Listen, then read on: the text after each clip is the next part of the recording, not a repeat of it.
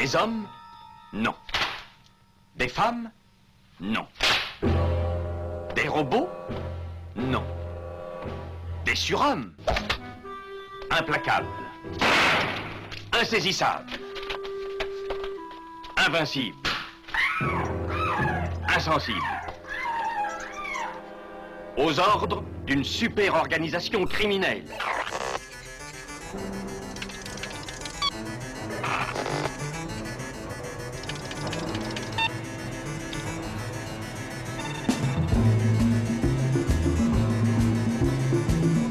Rien n'est impossible pour... Culture prohibée. Bienvenue pour ce nouvel épisode de Culture Prohibée. Culture Prohibée, c'est l'émission hebdomadaire de la culture planète du Ciboulot, coproduite par Radiographite, graphite.net et animée par l'équipe des films de la Gorgone, les films de la Gorgone.fr. Culture Prohibée, c'est aussi un profil Facebook et un podcast disponible sur différentes plateformes. Tous les détails sont sur le blog de l'émission culture-prohibée.blogspot.com. Hé les garçons, je n'arrive pas à me décider sur le choix de la robe que je dois mettre pour sortir avec Vincent. La bleue ou la beige? La bleue Ah bravo les super-héros, vous êtes bien tous les mêmes. Kinda bulky superhero. A two-fisted and electrically transistored superhero. An exotically neurotic and aquatic superhero. The Marvel arrived. Au sommaire aujourd'hui, une spéciale super-héros. Et plus particulièrement, nous allons nous pencher sur une collection super-héros, la collection super-héros d'Elephant Film, qui contient donc la série L'incroyable Hulk. Ça, on en a déjà parlé lors de sa sortie. Donc je vais vous faire un petit rappel, mais je vais aller très vite. Euh, mais aussi la série animée Superman des studios Max Fleischer, le cultissime Howard the Duck de Willard Huyck, qui est quand même historiquement le premier vrai film Marvel hein, pour le cinéma. Les deux Captain America avec Reb Brown et le Docteur Strange de 1978 signé du vétéran de la télé Philippe de Guerre.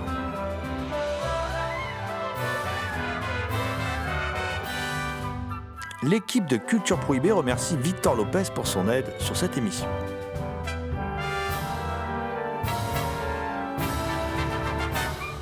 Causer super-héros, bah, je suis accompagné aujourd'hui bah, d'un véritable super-héros. Il est venu dans son collant, l'icra moulant, euh, avec un, magnifique sigle sur le torse, sur son torse musclé. Je vais à parler de la bête noire de Compiègne, euh, archéologue animal en quête de culture souterraine et oublié la nuit. Il s'appelle Damien Demet, il est dans ce studio. Bonjour Damien. Salutations à toutes les entités conscientes qui nous écoutent. C'est avec un grand plaisir, Damien, qu'on va pouvoir parler aujourd'hui super-héros. Une passion qui nous anime. Alors moi depuis plus longtemps que toi, mais c'est une question d'âge, puisque j'ai quand même. euh. Quand on me demande toujours comment t'as appris à lire, eh ben c'était avec les albums Artima, euh, l'incroyable Hulk, euh, Kamandi, Année Zéro, voilà, euh, vraiment j'ai appris à lire. avec- Je ne savais pas lire et j'imaginais les histoires parce que c'était ces BD de, de Stanley Jack Kirby ou bien John Buscema ou Steve Ditko étaient étaient tellement euh, chargées d'univers, de, tellement puissantes, fortes que que moi je me faisais des films, je m'inventais des histoires. Ah, quand j'ai su lire après, j'ai découvert que parfois les histoires, j'avais pas, je m'étais pas trop planté. Voilà, je m'étais, je m'étais pas trop trop planté. Euh, Hulk, par exemple, j'avais bien compris Hulk.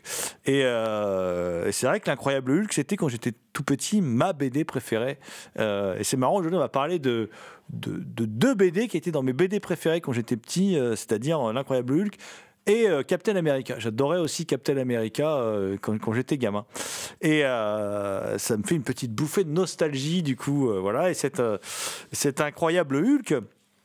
Bon, je vais vous parler, je vais faire assez vite parce qu'on a déjà pas mal abordé cette série dans une, dans une saison précédente. Et cet incroyable Hulk, qui est un peu modifié d'ailleurs dans la, la version télé, hein, qui s'appelle David Banner. Euh, d'ailleurs, sa- savez-vous pourquoi, sais-tu pourquoi Damien il s'appelle David Banner? Absolument pas. eh bien, en fait, dans la BD, il s'appelle Bruce Banner. Voilà.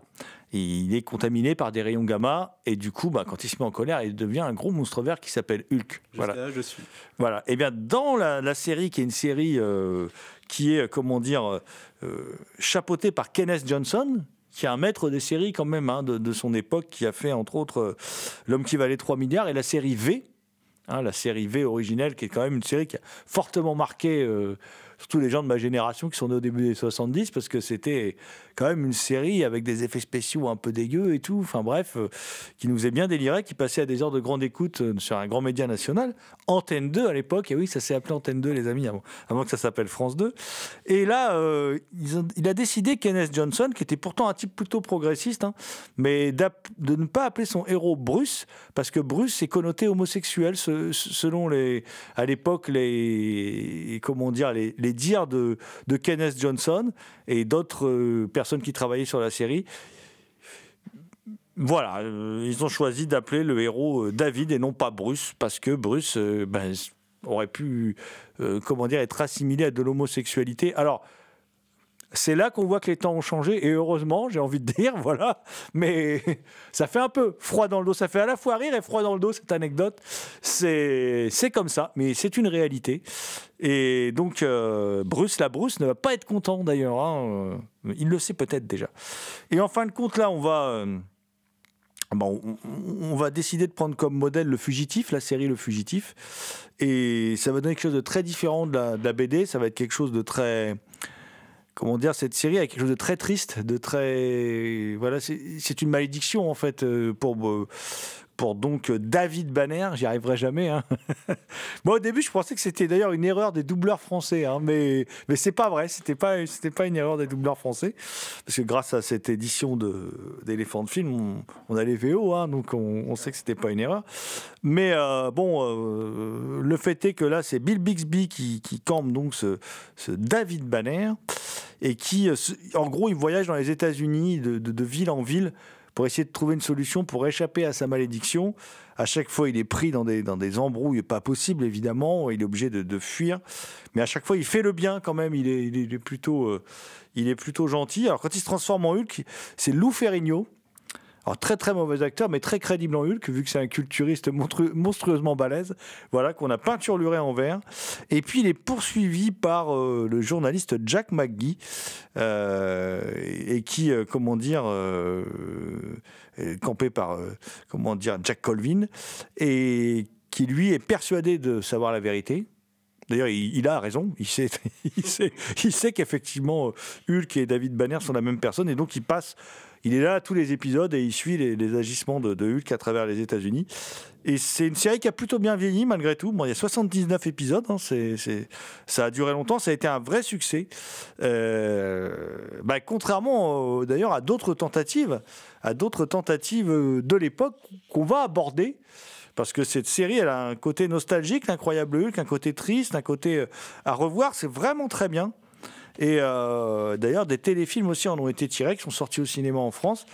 Et ça garde tout son charme, hein, ce, cet incroyable Hulk, cette série télé. Alors évidemment, euh, aujourd'hui sort She-Hulk. Moi, que j'appelle ça Miss Hulk, puisque quand j'étais gamin, les comics, euh, toujours pareil, Artima Color, Marvel Superstar, c'était Miss Hulk. D'ailleurs, je me souviens avoir acheté Miss Hulk numéro 1. c'était, euh, c'était mon marchand de, journaux euh, chez qui j'allais tous les matins à cette époque-là, et qui, avant d'aller à l'école, et qui, qui, qui- qui disait à ma grand-mère, il y a ça qui est arrivé, il y a ça qui est arrivé. Je me rappelle, il y a Miss Hulk qui était arrivée, et que je, été, euh, je lisais cette BD euh, quand j'étais gamin. Voilà, donc euh, Miss Hulk, qui comme Hulk, donc on le sait maintenant de- dans la série euh, produite par Disney+, diffusée en tout cas sur, sur Disney+, euh, a découvert le tissu stretch, et c'est son meilleur ami. Voilà, c'est... C'est leur meilleur ami. Exactement. Alors, euh, mais on va passer, Damien, à l'ancêtre un peu de tous ces comics à la télé, qui sortis aussi chez Elephant Film, c'est les cartoons des studios Fleischer, euh, Superman, donc. Euh, c'est une, euh, une, série qui est créée d'après le personnage de Joe Shuster et Jerry Siegel.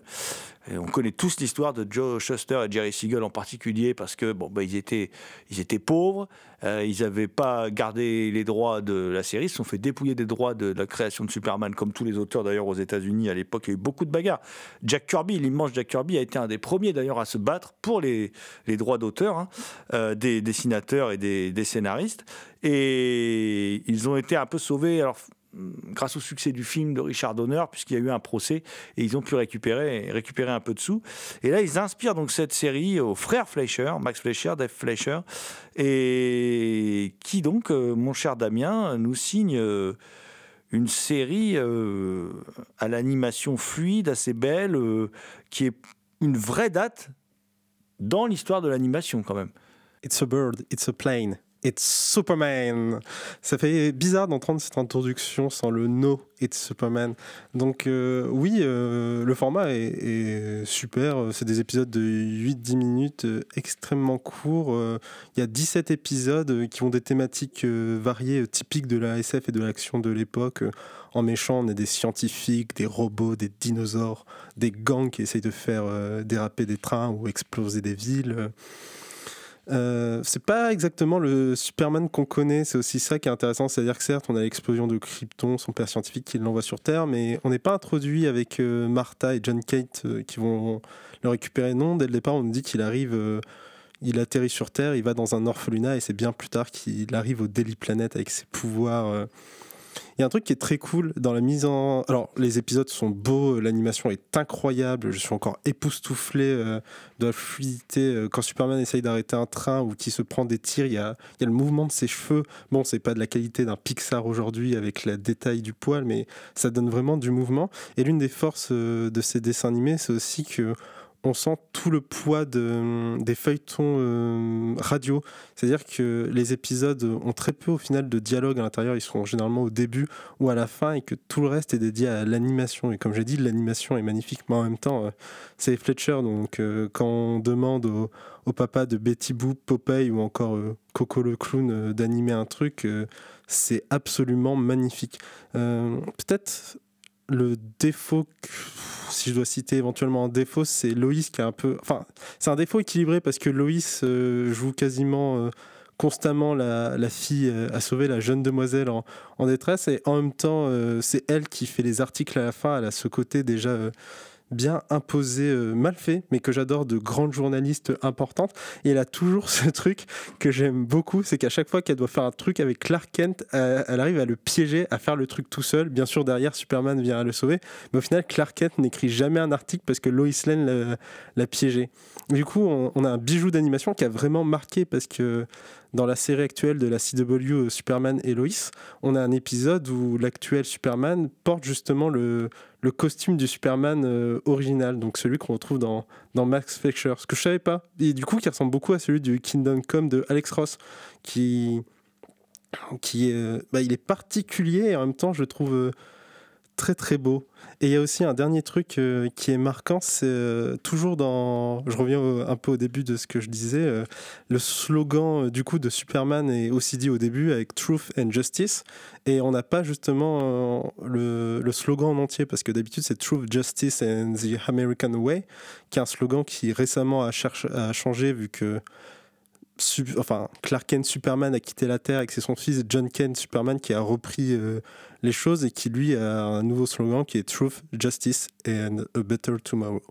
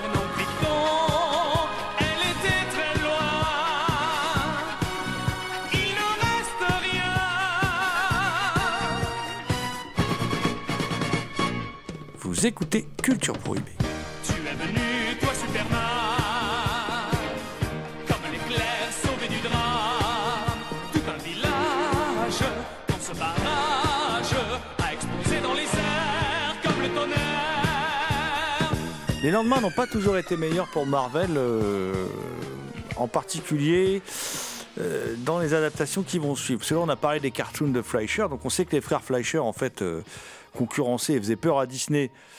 Ils faisaient un travail époustouflant, mais en fait, ce qui les a coulés, c'est qu'ils n'avaient pas trop le sens du business, visiblement, et que le, studio a fini par se, se casser la figure. Mais euh, leur travail n'a rien à envier à celui d'un Walt Disney à son époque. hein. C'est- magnifique. Euh, on va maintenant aller plus loin dans les adaptations, euh, dans ce qui nous est proposé par Elephant Film. Alors, si on avait pris les choses chronologiquement, on aurait dû vous parler du Docteur Strange. Euh, de 1978, mais on va le garder pour après. On va faire un petit diptyque de 79, euh, parce qu'on va garder quand même le meilleur pour la fin. On va garder euh, ce- les, les- deux, ce qu'on considère nous comme les deux meilleurs titres de, avec les- comment dire les euh, l'incroyable Hulk, mais aussi avec les Superman dont on vient de parler, mais comme les deux meilleurs titres dans, ce qui est sorti euh, euh, chez Elephant Film, euh, vous allez donc les découvrir après. Mais là, on va vous parler de Captain America. Euh, Captain America, je crois que c'est sous-titré The, Steve Rogers Chronicle, le premier, qui est de Rod Holcomb, qui est de 79, et également de 79, Captain America 2, Death Too Soon, de Ivan Nagy. Euh, alors, qu'est-ce que c'est que cette version de Captain America?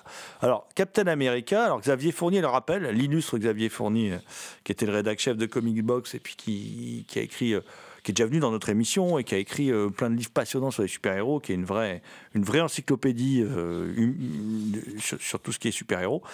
Et puis alors, il est incollable sur tout, aussi bien les super-héros français que les super-héros américains. C'est un, un grand passionné de, BD et de comics en particulier. Et, et il rappelle, pour ce qu'on savait déjà, hein, mais c'est bien de le rappeler, que Captain America, à la base, quand il est créé par Joe Simon et Jack Kirby, c'est pour euh, pousser les Américains à, à, comment dire, aller affronter les nazis en Europe. Euh, parce qu'ils massacrent le peuple juif. Et en fait, les Américains n'y vont pas. Donc euh, Captain America est créé pour ça. Donc on est loin de l'image, de la réécriture un peu du Captain America, de ce personnage euh, ultra patriote hein, et, euh, quasiment emblématique de l'armée américaine. Ce, ce qui n'est pas à sa création. D'ailleurs, comme Superman est plutôt un personnage d'obédience marxiste, euh, puisque dans les premiers épisodes de Superman qui avaient été republiés en intégrale en France il y a maintenant quelques années quand même, on voit Superman d'abord tuer des méchants, mais dans les méchants, il tue des patrons, par exemple, qui exploitent des ouvriers, des choses comme ça. Des choses qui, bien sûr, aujourd'hui, ont totalement disparu du comics. Mais notre ami Captain America, lui, n'était euh, pas spécialement euh, ni pro-armée ni patriote. Enfin, il était patriote, mais euh, il critiquait l'action de l'armée, ce que d'ailleurs on retrouve dans la BD jusqu'à aujourd'hui encore, Damien. Oui, bah, Civil War, pas le film, du coup, le comics et le premier, reste une des plus grandes critiques qui a pu être faite. Les, les discours de Captain America dans les events, ils me donnent toujours des frissons. c'est un personnage qui a. Il a un côté, on les compare souvent à Superman, mais ils ont un côté qui est assez proche, c'est-à-dire quand il débarque, on sait que c'est pour quelque chose de sérieux et que c'est pour euh, nous défendre, euh, nous, le peuple, entre guillemets, mais nous défendre, nous, l'individu. Et euh, autant Superman a sa présence de la situation, on est dans la merde, il y a Superman qui débarque, ça va beaucoup mieux. Et quand Captain America débarque, c'est plus, ça va être compliqué, mon gars, mais écoute-moi, on va s'en sortir. Et il te sort des speeches politiques, mais incroyables. Mais de toute façon, Civil War, c'est ça, euh, on est dans du post-11 septembre, il y a la question de qu'est-ce qu'on fait, est-ce qu'on enregistre. euh, dans les comics, du coup, euh, ce qui va jouer, c'est est-ce qu'on enregistre tous les super-héros parce qu'ils peuvent être une menace ou est-ce qu'on les garde une, liberté individuelle de finalement de d'être ce qu'ils sont, c'est-à-dire des super-héros. Euh, c'est un personnage qui a gardé son ampleur politique, qui a toujours critiqué finalement cette prise de position, parce que là où Iron Man va dire bah, on enregistre pour la sécurité, Captain America va dire non, c'est une question de liberté, on ne bafoue pas euh, cette liberté. Bon, ça reste un idéal euh, américain, mais c'est aussi un idéal pour le coup euh, individuel, idéal qui le mènera jusqu'à mourir et qui transmettra derrière le, le bouclier à, Faucon. Euh, ce qui est intéressant parce que c'est le moment où Captain America est un personnage qui remet souvent en cause les actions des États-Unis et le fait de transférer finalement euh, cette vision. euh, d'un Captain America blanc et symbole d'une nation qui l'a fait à travers l'histoire à un nouveau héros noir.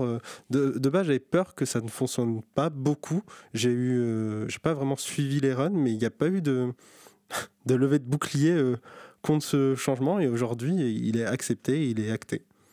Ah, mais de, de- levée de bouclier. En tout cas, euh, y aura-t-il une levée de bouclier contre Captain America de Rod Holcomb?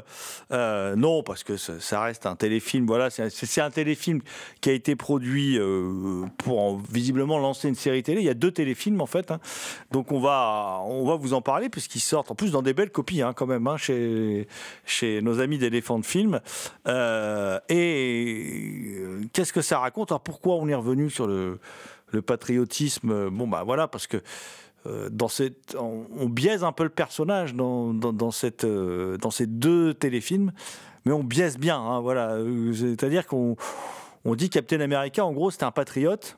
Euh, alors que si on suit la BD, en fait, à ce moment-là, d'ailleurs, euh, Captain America, c'était un patriote. Là, on suit le parcours de son fils qui est joué par Reb Brown. Alors Reb Brown, c'est quand même, euh, je veux dire, euh, même Steven Seagal est meilleur acteur, c'est quand même un, un acteur ultra inexpressif. Enfin, il faut le voir. euh. D'ailleurs, j'ai vu Captain America en VO et Captain America 2 Death Too Soon en VF. La VF est mieux parce que l'acteur qui double est meilleur en fait que, que Reb Brown. Reb Brown, il joue comme une tanche. Et D'ailleurs, il, finira dans les films de Bruno Mattei. Et toute la et toute la vie de Reb Brown, c'est un peu ça. C'est-à-dire qu'il a souvent été l'acteur vedette de ses films. hein mais il n'est pas bon. voilà, c'est un gros balèze, mais mais c'est juste un gros balèze. C'est pas un bon acteur. On parlait de Lou Ferrigno juste avant. C'est pareil, les films qu'on reposait sur Lou Ferrigno, c'est quand même pas non plus extraordinaire. Alors ces, ces deux Captain America, ils ont une réputation nanardesque, hein, euh, qui, qui traîne, qui est qui est pas spécialement usurpée, mais j'ai envie de dire, c'est pas vraiment non plus des nanars puisqu'il n'y a même pas le côté un peu jouissif, peut-être plus dans le deuxième des nanars, parce que c'est plutôt des films où on s'ennuie un peu quand même. C'est-à-dire que ça, ça manque de rythme. Et euh, on, va quand même faire l'histoire, je vais quand même vous expliquer un peu rapidement. Donc il y a Steve Rogers, Steve Rogers qui est en fait le fils de- du- du Steve Rogers originel. Donc, qui visiblement a disparu, euh, voilà. Alors qu'en fait, normalement, en vrai, si on suit la BD, il est congelé hein, à ce moment-là. Il n'a pas disparu. hein. Il va être décongelé par les Avengers, normalement, hein, si, si, je suis bien la BD, mais je suis bien la BD. et donc, euh, bon, là, il est mort, visiblement. Puis a son fils, et puis a. Il y a un scientifique, parce qu'en visiblement Steve Rogers était scientifique hein, dans, cette version-là, en tout cas dans le téléfilm, et qui dit qu'il faisait des recherches à partir de son propre ADN euh, pour développer en fait une sorte de super arme humaine, euh, voilà. Et euh, il se trouve que notre ami Captain America, qui est comment dire, on est confronté à des, à des des grands grands grands grands grands méchants qui finalement euh, tue un de ses amis à lui, en gros, pour faire simple, à la recherche d'un microfilm pour pouvoir, euh, faire une bombe. hein, euh. en gros, c'est ça. Il leur manque que ce microfilm. C'est le fameux microfilm qui sert à rien en fait, mais c'est le fameux microfilm.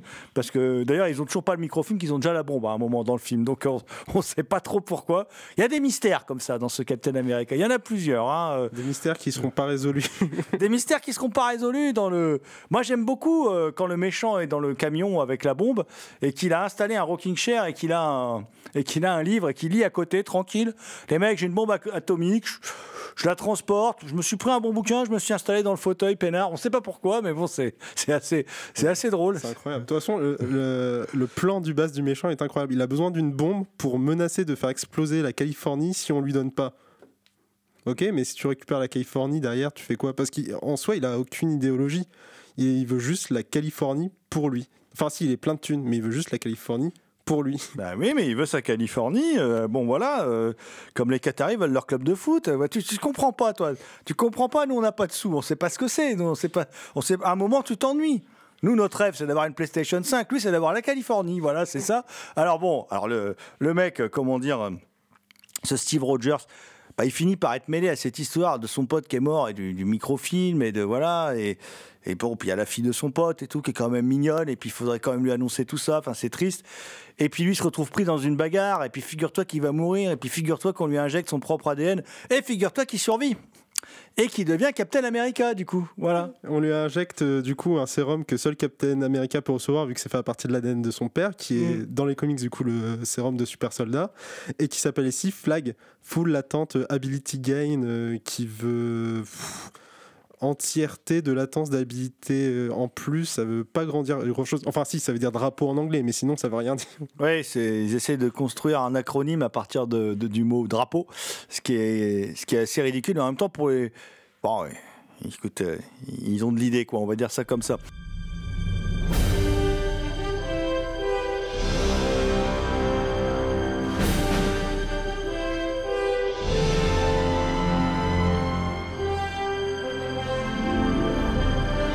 Écoutez Culture Prohibée spéciale super-héros. Ça donne un film en fin de compte. Bon, là, on en rigole un peu, mais c'est c'est quand même vraiment pas terrible parce que c'est longué. Et mais dans le coffret, il y a les deux. Donc du coup, ça vaut le coup d'avoir le coffret parce que le deuxième, c'est quand même mieux. C'est un plaisir coupable, mais c'est quand même mieux. Euh, et euh, mais bon, dans le premier, pour moi, il y a quand même une scène mythique. C'est quand son pote, enfin le pote de son père, euh, veut le persuader de devenir Captain America.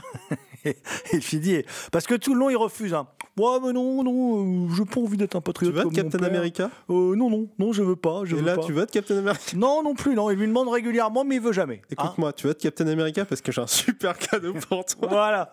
Et qu'est-ce qu'il lui fait voir? Une camionnette Une camionnette. et avec il, une dit, moto cachée dedans. il dit avec ça, je vais te persuader.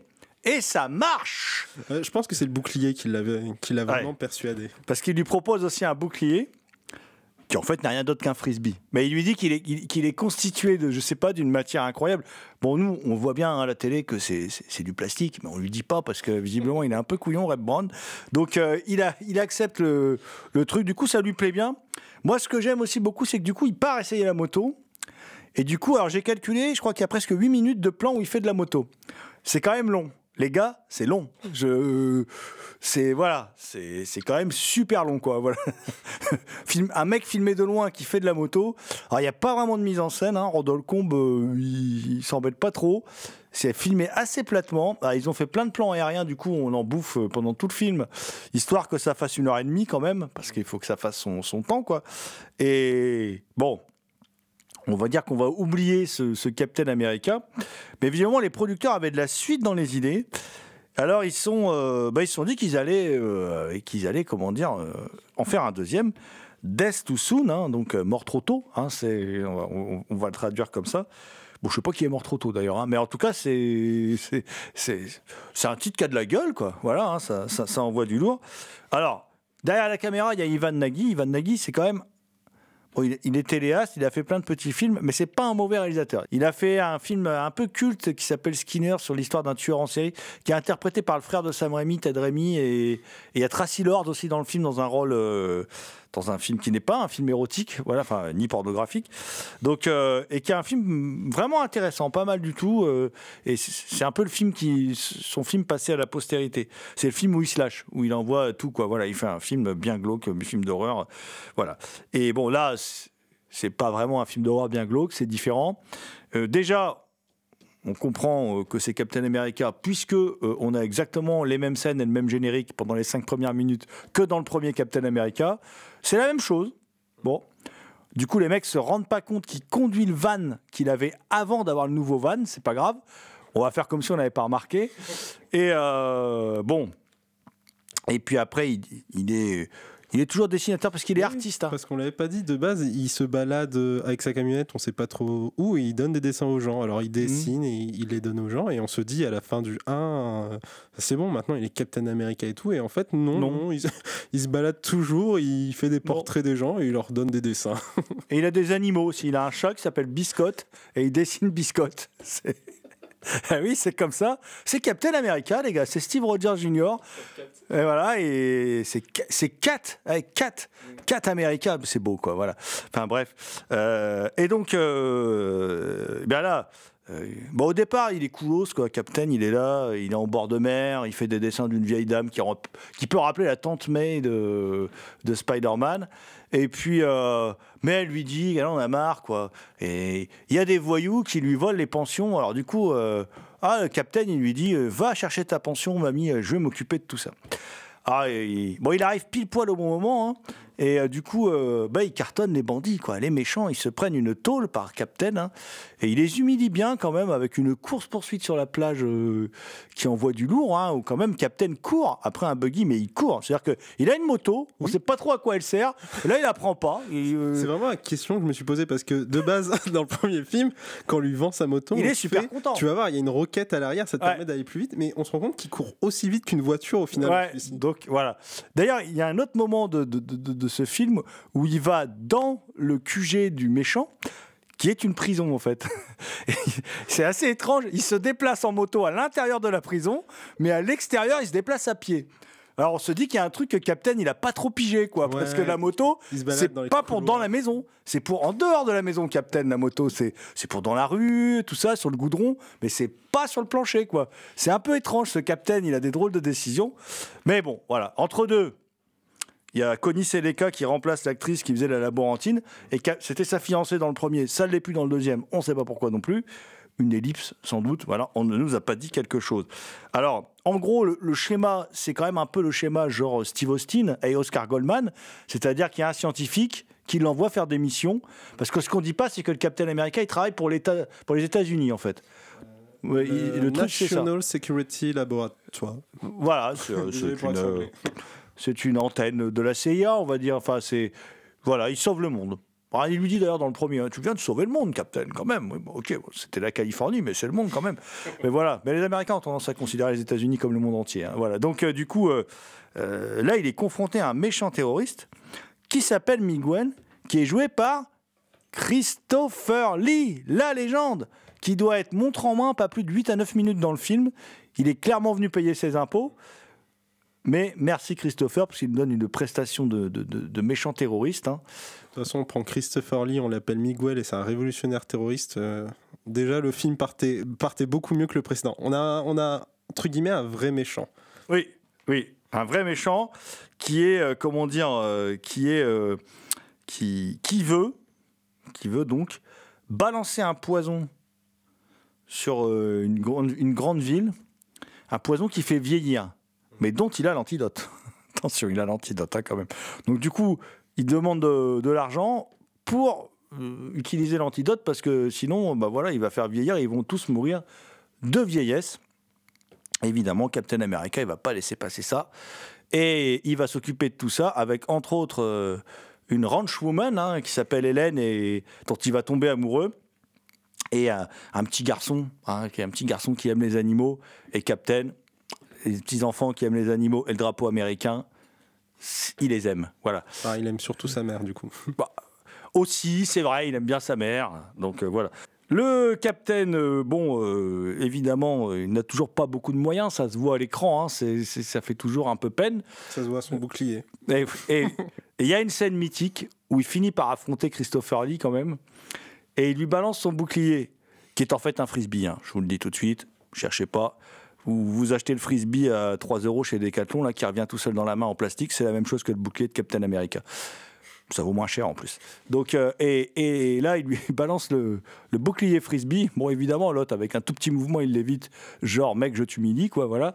Et ça donne un moment absolument euh, involontairement hilarant, mais c'est vraiment hilarant. Mais voilà. c'est- drôle, mais c'est quand même une scène qui est pensée parce que les premiers méchants, ils les arrêtent comme ça, ils lancent son bouclier, ils esquivent, sauf qu'ils le voient pas revenir et du coup ils se font abattre. euh, Enfin, ils se font battre, abattre, ils se font arrêter euh, comme ça. Mais c'est vrai que contrairement au premier, celui-ci, euh, déjà il y a, il y a plus d'action, ce qu'on peut euh, Oui. saluer. Euh, Ah oui. J'étais en train de. Alors, c'est un détail, mais son arrivée dans la ville, elle est assez incroyable parce que tous les gens sont insupportables. Au départ, on, on comprend pas pourquoi, mais ça donne tous les gens à qui il demande de l'aide ou des informations, ils lui disent allez voir dans la grande ville d'à côté, allez voir dans la grande ville d'à côté. Et lui, il est en mode non, non, je veux rester ici. Ils sont, et ils lui disent mais si, vous êtes vraiment gênant, allez voir dans la grande ville d'à côté. Voilà. Et sinon, l'un des plans aussi iconiques, en plus de l'affrontement avec Christopher Lee, ça reste la, la moto qui fait également deltaplane quand il y a besoin de, de s'enfuir. Hum. Bon, on voit les arbres et euh, le lampadaire du parking, mais elle est là. Ah, mais c'est c'est spectaculaire, ça donne un côté euh, un côté un peu Superman à notre euh, Captain America. hein. Et, euh, et là, la moto, elle sert quand même un peu plus dans celui-là. Moi, il se jette d'un barrage. euh, voilà. Enfin, il y a des scènes Ouais. un peu plus Mais en spectaculaires même temps, c'est hein. normal que ça sert plus parce que le premier film il fait 1h30, mais la moto et Captain America débarquent au bout d'une heure. C'est vrai. C'est vrai. Là, on l'a. Mais au final, le seul problème euh, que qu'ont ces films, parce que le 2, il a, enfin, l'intrigue avec le poison qui fait vieillir, je l'aime beaucoup parce que je trouve que ça rajoute, euh, ça, ça prend de l'importance dans l'intrigue. Au départ, on n'arrive pas trop à le saisir et ça a quelque chose de plus de palpitant, même s'il reste des longueurs dans ce film. Mais euh, le vrai défaut des deux films, c'est qu'au final, ça reste vraiment euh, bah, des épisodes, euh, de longs épisodes de série de leur époque. Ouais, voilà. Avec euh, en plus euh, la musique de Mike, Mike Post et Pete Carpenter, euh, qui n'étaient pas très en forme, qui ont composé beaucoup de musique de, de séries télé, donne l'impression qu'à un moment, Barracuda va surgir et, et que c'est l'agence touriste qui va débarquer. voilà, c'est c'est assez, c'est assez drôle. Et j'adore l'agence touriste. D'ailleurs, l'intégrale est disponible chez Elephant Film. hein. Je, je l'avais chroniqué dans, dans, dans- dans cette émission.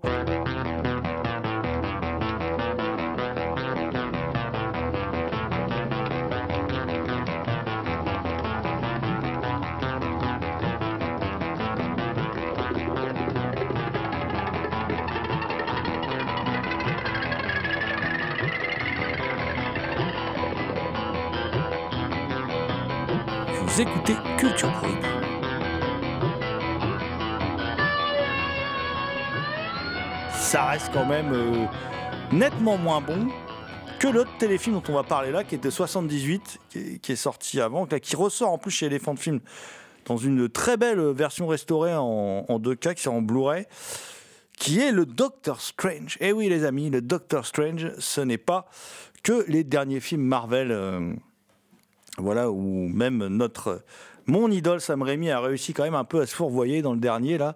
Et, euh, euh, bon, tu vois que Damien fait un peu la moue. Bon, euh, c'est pas nul Damien, mais c'est quand même pas extraordinaire quand on connaît le potentiel de Sam Raimi, quoi. Voilà, je, reste très très mitigé sur ce film. hein. Bon, là, le Doctor Strange qui nous est donné à voir, il est réalisé par Philippe de Guerre, junior d'ailleurs, qui est un, qui est un comment dire, un, vrai, un vrai de la télé, hein, qui a beaucoup travaillé à la, télévision. Et euh, il met en, en évidence euh, ben, une sorcière, Morgane Le Fay, la belle Morgane Le Fay, qui, sous les ordres, enfin d'un truc, d'une entité qui ressemble à Dormammu quand même, hein, mais qui, qui n'est pas nommée Dormammu, comme d'ailleurs, euh, normalement dans la BD, c'est pas Morgane non plus, hein, mais bon là c'est Morgane, voilà. Il y a Cléa par contre dans, le téléfilm là dont on va parler, et qui décide de tuer son rival, euh, un vieux sorcier qui s'appelle Thomas Lidmer. Euh, mais euh, en fait, Thomas Lindmer, lui, il a trouvé son descendant, celui qui va hériter de ses pouvoirs occultes et qui va donc pouvoir protéger la Terre du mal.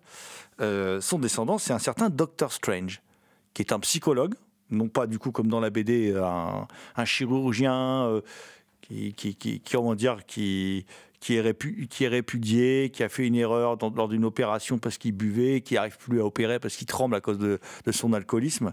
Euh, là, le Docteur Strange, c'est plutôt un, un, comment dire, un psychologue euh, très aimé, très apprécié de ses patients, très à l'écoute, très en but contre la transformation de l'hôpital en une sorte de McDo. euh. C'est rigolo cette thématique du film d'ailleurs, qui est très proche des préoccupations euh, euh, d'aujourd'hui sur le devenir de l'hôpital en France, mais qui l'était donc déjà prégnant aux États-Unis euh, à la fin des années 70, où en gros on aimerait bien faire plus d'actes, ça rapporte, il n'y a pas assez de lits, donc on peut pas garder tous les malades euh, sur place.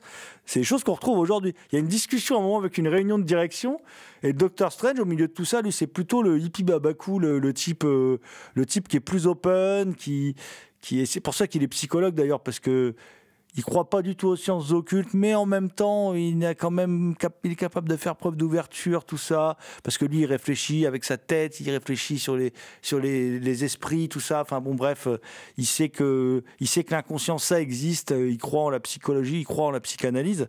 Donc, euh, donc forcément, par extension, pour les scénaristes qui ont décidé de modifier le postulat de départ, eux, ils se sont dit que si le mec il croyait en la psychanalyse, il pouvait croire aux univers parallèles et aux démons. Ils ont décidé que c'était comme ça, voilà. Et il se trouve que ce, il y a une patiente qui arrive, une patiente qui est donc attaquée par cette Morgane Le Fay. Alors lui, le docteur Strange, c'est un petit séducteur hein, quand même. On voit aussi qu'il y a une infirmière euh, avec qui il a une relation assez rigolote parce que en fait, euh, euh, on pourrait s'imaginer que ça a été euh, que de temps en temps, quand ils s'ennuient tous les deux, ils, ils vont ils, vont se faire euh, une petite euh, petite soirée, une petite sieste crapuleuse. Voilà. Euh, ils parlent, en tout cas, les, dialogues le laissent supposer. Et lui, c'est un petit séducteur, tout ça. C'est un mec très gentil avec ses patients. Et, et il voit débarquer une très jolie patiente qui s'appelle euh, Cléa et qui est en fait euh, possédée par euh, par l'esprit de Morgane et qui et qui du coup a peur de s'endormir parce qu'à chaque fois qu'elle s'endort, il lui arrive des trucs assez ignobles, des trucs horribles. Et en particulier, d'ailleurs, elle a été manipulée par Morgane pour essayer de tuer d'ailleurs Thomas Lindmer, mais n'y est pas arrivée. Elle n'y est pas arrivée. Voilà. Donc, euh, et lui, bon, bon, il tombe un peu amoureux d'elle. Et puis, bon, bah, comme elle est sous l'emprise de Morgane, il voudrait bien la délivrer de cette emprise. Et il y a Thomas Lindmer qui, lui explique un peu, avec son, son sidekick euh, chinois, hein, et qui lui explique un peu, qui, qui existe hein, dans la BD hein, d'ailleurs, c'est pas, c'est pas du tout un truc rajouté pour la série. Et donc il lui, il lui explique qu'il faut qu'il aille dans une autre dimension, qu'il aille se battre pour la récupérer, tout ça.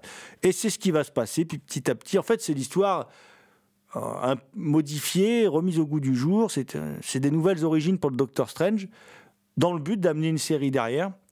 Série qui n'aura pas lieu.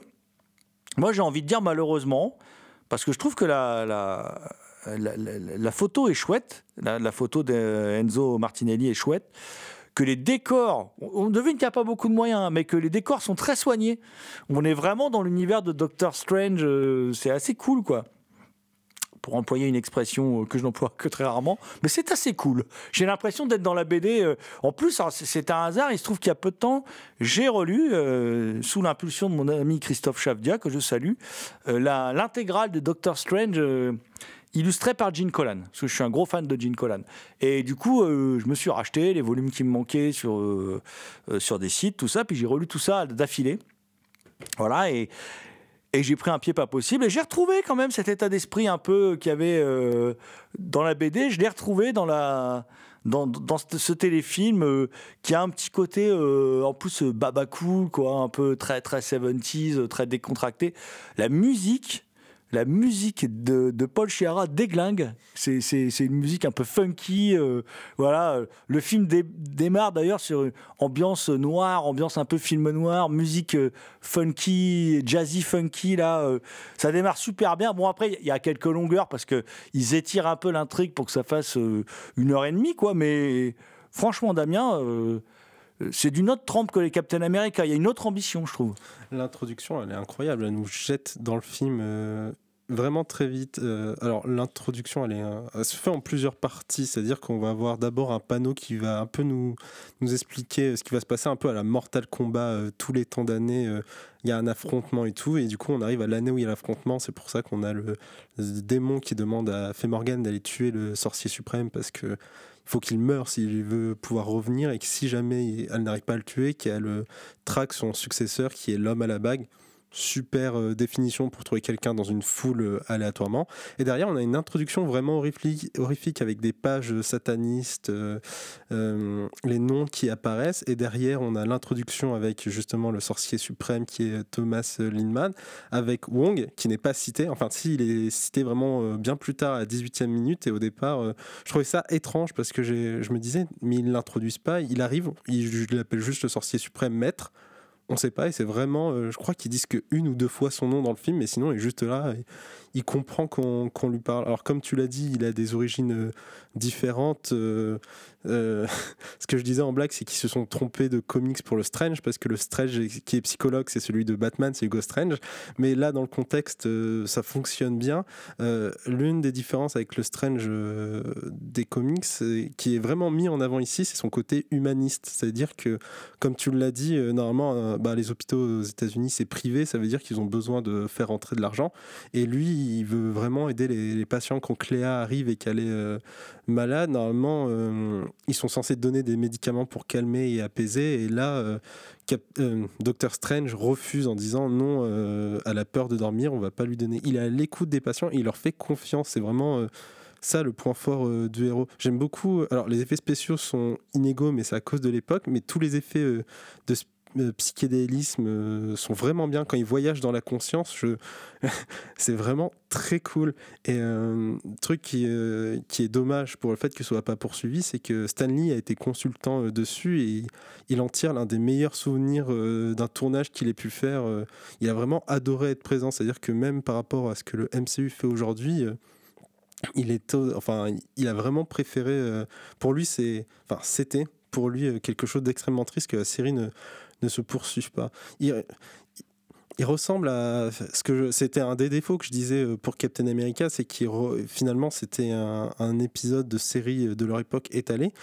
Lui, c'est un peu pareil, mais il est, il est pas ennuyant. Il, arrive à on arrive à être projeté dans l'épisode, à le suivre jusqu'au bout. L'intrigue passe par des, euh, par des éléments bizarres. Par exemple, on a ce moment où on demande à Morgane pourquoi elle l'a pas tué, et on comprend que- qu'elle le trouve beau et qu'elle l'aime. Et euh, c'est pas, c'est pas totalement. euh, Elle, elle est attirée par lui, ce qui est, mais ce qui, est, ce qui est tout à fait dans l'air du temps. Les femmes fortes qui prennent leur destin en main. En fait, elle dit merde à Dormammu. Elle dit moi j'ai décidé de faire ça. de- Et l'autre, l'autre d'ailleurs lui rappelle. Elle dit donc ma vieille, en fait c'est quand même moi qui décide. S'il voyait ta vraie tronche, et puis elle se voit dans le miroir, dans, dans, dans l'eau très vieille et Et- tout ça. euh, Ouais, mais mais c'est super. euh, Je trouve que cette scène est, est vraiment très cool parce qu'elle est en mode euh, bah, moi je l'aime bien, j'aimerais bien coucher avec ou qu'il soit mon Mm. compagnon. Mm. Et euh, le démon lui fait oui, mais si tu fais ça, je te retire tout ce qu'il y a. Et du coup, il y a cet instant où elle doit choisir finalement entre la vanité de son apparence et son désir euh, sexuel. Bon, ce qui conduira à, ce qui se, à l'action qui arrive ensuite, mais qui est tout aussi cool parce qu'elle est. Elle, est, enfin, elle, elle veut les deux, elle, est, elle pense qu'elle est capable de l'avoir. Parce qu'au Mm. final, ce qui, euh, ce qui, je sais pas, on pourrait y mettre une symbolique derrière, mais ce qui empêche son plan de s'accomplir, c'est finalement que Doctor Strange refuse de re- retirer la bague qu'on lui a léguée, qui est liée à son pouvoir. euh, je sais pas, il y a un truc. Parce qu'il est tenté, hein, le Doctor Strange. hein, c'est pareil, il y a une ambiguïté. euh. Bon, l'acteur n'est pas extraordinaire qui fait Doctor Strange. Il est un peu monolithique, malheureusement. C'est un peu le seul défaut que je trouve à ce, ce Doctor Strange. Mais tu as raison hein, sur l'aspect visuel. Déjà, ils ont une super idée. C'est-à-dire qu'ils savent qu'ils n'ont pas les moyens de construire un univers qui, visuellement, va être quelque chose de très impressionnant, un peu à la manière. euh, bon, des, des, des Doctor Strange là, produits par les studios où il y a vraiment quand même euh, des moyens faramineux. Bon, des fois c'est moche quand même les trucs en numérique, mais mais il y a des moyens. Voilà. Là ils les ont pas. Du coup ils prennent le pari du fond noir avec quelques quelques quelques éclats de lumière et tout. Ça passe super bien. ça fonctionne à la perfection. Euh, hein, carrément. Parce qu'on se dit pas qu'on est face à. Enfin, on se dit que ça n'a pas beaucoup de budget, mais on se dit qu'on a affaire à un univers euh, vraiment à part et ça, ça rajoute le côté noirceur et.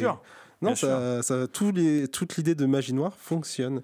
Et je suis comme, euh, je suis comme Stanley, je suis, je, je suis déçu qu'il n'y ait pas eu la, la série derrière. Et je pense que ça aurait été chouette. Et d'autant plus que Morgane, euh, eh ben on dé- vu le final, Morgane, ça aurait été la méchante attitrée. euh, et qui ne manque pas de charme quand même. L'actrice, elle est euh, très. euh, elle, elle- elle porte très bien son rôle, je dire, elle a un côté vénéneux, elle a un côté qui est assez chouette, donc euh, voilà, je, trouve que bon, voilà, c'est tant pis, mais en tout cas, je vous invite à vous précipiter sur ce Blu-ray, euh, qui est vraiment une chouette, euh, une chouette sortie de chez Elephant Film. Moi, ça a été une découverte, je l'avais jamais vu, et je suis tombé sous le charme de ce téléfilm sans prétention. J'ai beaucoup aimé.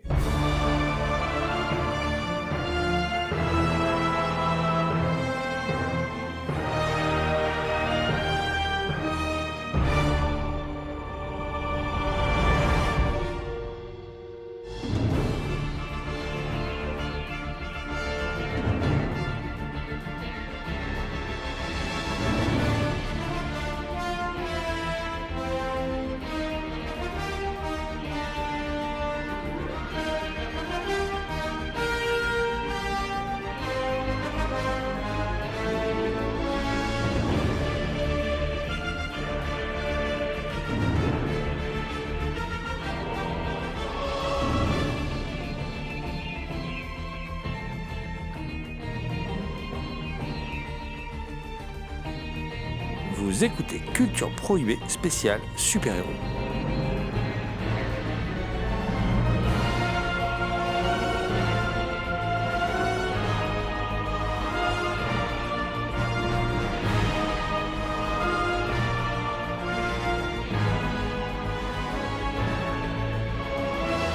Terminer cette émission avec un film qu'on avait déjà abordé hein, lors de, sa sortie il y a plusieurs années de ça, euh, lors de sa sortie en Blu-ray euh, chez Elephant Film. hein. C'est Howard the Duck, parce qu'en 86, l'émission n'existait pas. hein, c'est un film de 86.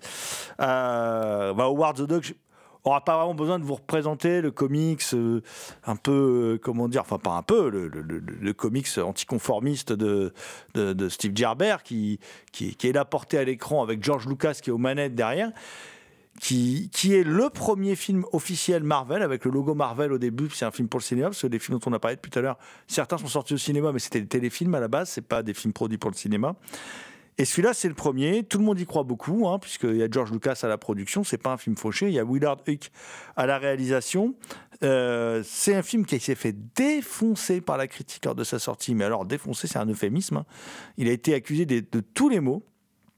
Et euh, c'est un film pourtant qui s'inspire d'une BD plutôt chouette, mais un peu foutraque de, de, de the Duck. Moi, quand je l'ai lu, j'étais un, un peu déçu quand j'ai lu la BD. En fait, c'est pour ça que je trouve que le film est bien en fin, en fin de compte. hein. Et, et, euh, c'est l'histoire d'un canard qui vient d'une galaxie où il y a que des canards en fait, et, et qui maîtrise le, le- le- le- une version canard du kung-fu. hein. Le quack fou. Le m'abuse. quack-fou dans, dans, dans la, dans, la traduction française de quack-fou. ouais. Et, euh, qui se retrouve, il est tranquille chez lui, euh, peinard dans son, appart, euh, devant des affiches détournées de Indiana Jones, tout ça. Enfin bon, bref. Et tout à coup, à cause de scientifiques qui font un truc sur Terre, il se retrouve téléporté sur Terre et il débarque dans le monde des humains, dans notre monde, voilà, dans le monde urbain aux États-Unis. Et il arrive à Cleveland. Et bon, ça va être tendu, surtout qu'il aime toujours autant les cigares et la picole. hein. et parce que l'une des, des, des, comment dire, l'une des caractéristiques du héros, c'est cigare, picole et, et quack fou. C'est ces trois caractéristiques.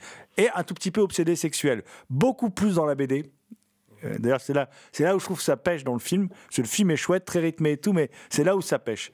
Et il va rencontrer une roqueuse qui est interprétée par la toute Mimi Léa Thompson, qui est toute jeune, qui à l'époque euh, fait Retour vers le futur aussi. Euh, c'est dû sortir à peu près en même temps. Enfin, elle sait ce que c'est que le succès là. Elle va savoir ce que c'est que se prendre une dégelée au box-office. hein, voilà. Euh, et elle va l'amener à un ami à elle qui qu'elle prend pour un grand scientifique qui est pas vraiment, qui est plutôt un aide laborantin, mais qui a, à mon avis l'a un peu baratiné pour la dragouiller sur dans les coins. C'est Tim Robbins qui en fait 15 tonnes, hein, Tim Robbins qui est, tout jeune, et donc qui va croire que ce canard c'est le chaînon manquant dans, l'évolution de, de, l'espèce humaine.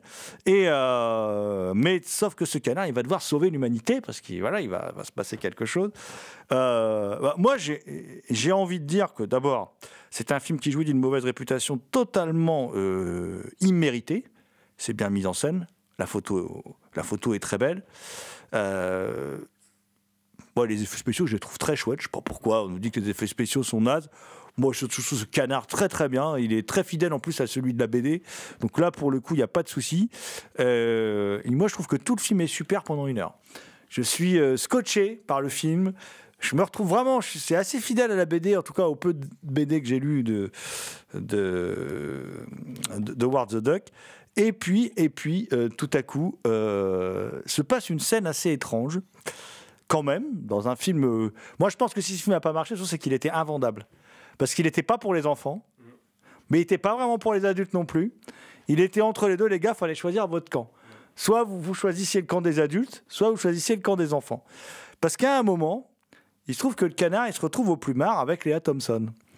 Et bon, le, réalisateur filme avec insistance quand même euh, Emma Thompson en très petite tenue. Voilà. Donc c'est là que c'est plus vraiment pour les enfants.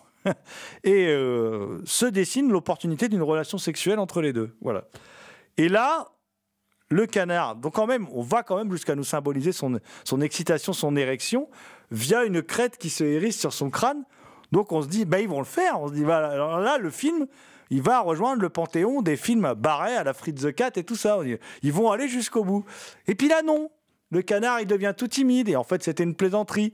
Et à partir de là, je trouve que c'est là, je trouve que cette scène symbolise en fait. Là, à partir de là, je me dis, le film va pas au bout. il devrait aller plus loin. Euh, T'es pas obligé qu'on voit une scène de sexe, je sais pas ce que je veux dire. hein. Mais ce que je veux dire, c'est que euh, on aurait pu faire un cut, terminer là, puis imaginer qu'ils aient une histoire d'amour. Voilà, c'est pas grave ça qu'on le voit ou qu'on le voit pas. C'est pas ça mon, propos. Mais ce que je veux dire, c'est que cette scène elle symbolise le fait que le film il est le cul entre deux chaises et que du coup le film n'a pas trouvé son public. Il en reste pas moins que c'est quand même un objet filmique non identifié. C'est un film absolument unique et que j'ai pris beaucoup de plaisir à le revoir. Et que ben, je regrette qu'on n'ait pas vu d'autres Howard the sur grand écran. En plus, les Gardiens de la Galaxie, ils nous ont presque fait croire qu'il allait revenir. Mais non, il est pas revenu parce que comme dans cet univers Marvel, ils nous font n'importe quoi là de toute façon. Donc euh, au cinéma, je parle. Donc du coup, euh, on n'a pas revu Howard le canard, qui pourtant, mon cher Damien, euh, était plutôt sympathique quand même. Il est très bizarre, ça c'est sûr. Il y a notamment avec, avec cette tension zoophile qui est présente, qui est mise en avant à ce moment-là et qui reste présente dans, tout le reste du film. Euh, au casting, il aussi euh, Jeffrey Jones. euh, qui joue un scientifique et quand je l'ai vu débarquer j'ai crié dans mon salon le proviseur de Ferris Bueller j'étais aux anges on connaît aussi pour euh, Beetlejuice. Et comme tu dis, c'est un film qui a beaucoup souffert de cet entre-deux parce que le fait d'avoir. je pense qu'il voulait faire un film. Pour adultes, clairement. euh. pour moi, c'est même avant la scène de tension euh, dans le lit, tu as le moment où elle fouille son portefeuille et qu'elle sort une capote qui, euh, pour moi, marque déjà le moment où il s'ancre bien dans, dans ce paysage adulte. De ce que j'ai vu, il y avait eu un débat parce que de base, l'adaptation devait être un film d'animation et je pense que ça aurait porté encore, enfin, préjudice au film parce que je pense qu'il aurait totalement été vendu du coup comme un truc pour enfants. Et c'est Universal du coup qui a distribué le film qui a voulu absolument un truc live. Pas de problème. Le monde des canards est très cool même si on n'y reste pas longtemps. Howard euh, est parfait. Il bouge euh, il réagit euh, c'est quelque chose bah, il est bien fait quoi. Et il y a la BD de euh, Steve Gerber. C'est un personnage qui est absurde et qui euh, s'auto-parodie. Et on voit que c'est un film qui a beaucoup marqué parce que derrière euh, ben, Marvel savait pas trop comment l'utiliser. D'ailleurs il, s'est battu avec Marvel pour garder les droits c'est un truc qu'on n'a pas dit mais par exemple dans le Superman de Max Fleischer il y a quand même les noms de- des créateurs de Superman qui sont présents. Alors que dans les autres films à aucun moment ils sont indiqués, y compris dans celui-là. Et en fait, c'est un film qui est tellement renié que tout à l'heure, je vous parlais de Civil War, le moment où les super-héros hésitent à s'enregistrer ou pas. Dans Civil War, tu as Howard the Duck qui va pour se faire euh, enregistrer et l'enregistre euh, l'administration qui s'occupe d'enregistrer les super-héros refuse de l'enregistrer comme super-héros parce qu'ils ne reconnaissent pas son existence. Je pense, en dit long sur euh, l'impact qu'a eu le film. Il y a aussi un truc qui est très cool dans le film, c'est le flegme général de tous les personnages. C'est-à-dire que Howard tombe dans un monde d'humains, il est paniqué parce qu'on frappe un peu de partout, mais il s'habitue vite. Et tous les humains qui le croient sont en mode euh, bon, euh, c'est quelqu'un déguisé en canard ou c'est un enfant déguisé en canard. Et au moment où ils comprennent que c'est vraiment un canard, bah ça les choque pas plus que ça. c'est un flegme euh, général que je trouve euh, absolument génial. Et en prenant du recul euh, sur le film, je trouve qu'il a un côté Hellboy. Dans le sens où on a une entité qui vient d'une autre dimension, qui se retrouve à devoir s'adapter finalement à la façon dont les humains vivent, et qui à la fin se retrouve à devoir botter le cul d'une entité qui vient d'une autre dimension. Alors, c'est juste euh, un rapprochement qui est étrange, mais je trouve ça drôle qu'il soit présent. Et comme tu l'as dit, euh, Howard the Duck est revenu dans Gardien de la Galaxie dans une scène post-générique. D'ailleurs, moi, j'ai toujours cru qu'il était détective, parce qu'un gars qui boit euh, du whisky et qui fume des cigares, pour moi, ça a toujours été un détective euh, jusqu'à ce que je vois le film et que je me dise, ah, en fait, il n'y a aucun lien. Et normalement, il devait avoir une scène dans Endgame, du coup, euh, une scène euh, pas importante, mais une scène assez longue que les Rousseau voulaient mettre. Et au dernier moment, ben, Disney a dit, on coupe et on retire la scène. Donc, mystère parce qu'il y a beaucoup de monde qui attend, qui attend la réintroduction de Howard the Duck dans le MCU.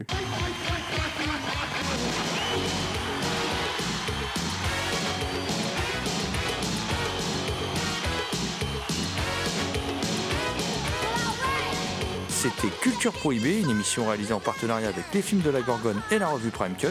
Culture Prohibée est disponible en balado-diffusion sur différentes plateformes. Toutes les réponses à vos questions sont sur le profil Facebook et le blog de l'émission culture-prohibée.blogspot.com.